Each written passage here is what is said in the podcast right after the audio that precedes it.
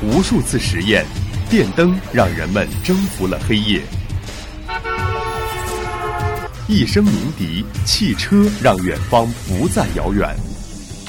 轻击鼠标，世界就在我们的眼前。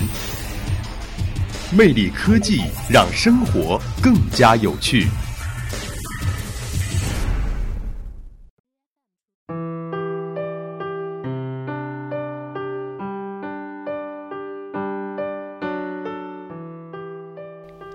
听众朋友们，中午好，欢迎收听今天的魅力科技，我是大家的老朋友杰斯。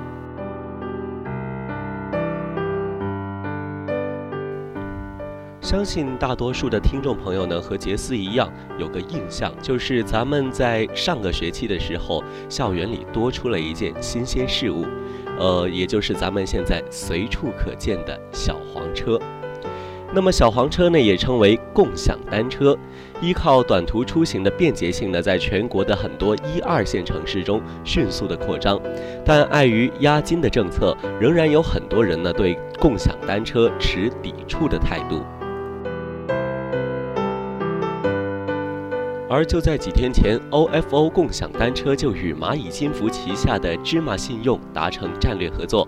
在上海地区呢，首先推出了芝麻信用分免押金政策，也就是说，芝麻信用分满六百五十分，使用 OFO 共享单车时就无需再交九十九元的押金。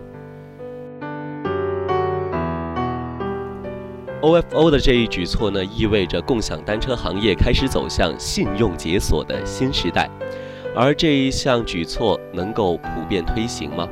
？OFO 最开始呢，就对学生、老师群体采取了免押金的运营模式，并得到了一致好评。那么现如今，OFO 的信用授权免押金福利将成为一种惠普式的新常态，深度撬动。两千五百万上海市民的出行需求，让共享单车在上海更快、更广泛的普及起来。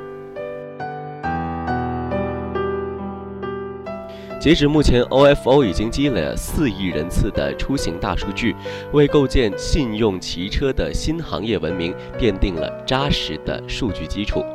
此外，百分之五十一点二的市场占有率，以及全国四十三个城市的最大覆盖率，都为 OFO 引领共享单车走向信用解锁的新时代提供了庞大的市场基础支撑。作为共享单车界最大的独角兽，OFO 得到 DST 等全球顶级投资机构的支持。与蚂蚁金服这样颇具实力的互联网金融企业合作，将加速推动共享单车信用解锁成为新常态。正如 OFO 联合创始人张四丁说。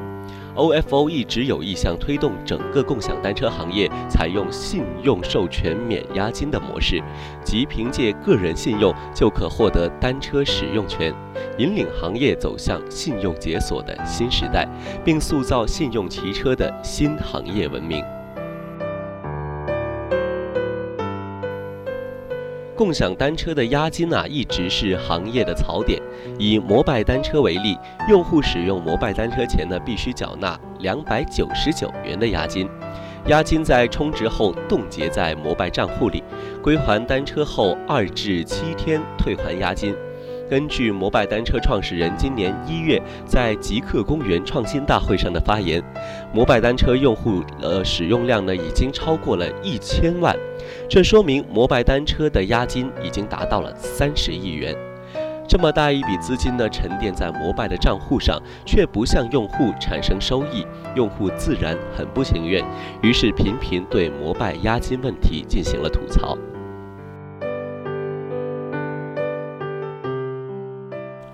OFO 的芝麻信用分授权免押金就能很好的解决这一问题。芝麻信用分呢达到六百五十分以上的上海用户无需交押金即可租用小黄车。OFO 的信用授权免押金新玩法将引起大批用户主动放弃那些押金高的平台，转投信用免押金的小黄车。相信在不久以后啊，这一政策呢也会推广到我们所在的城市。那么届时，咱们就可以轻轻松松的使用小黄车了。好了，今天的魅力科技呢，到这里也就全部结束了。您还可以在荔枝 FM 上搜索相思湖广播电台，收听到我们的节目。我是杰斯，我们下周同一时间再会。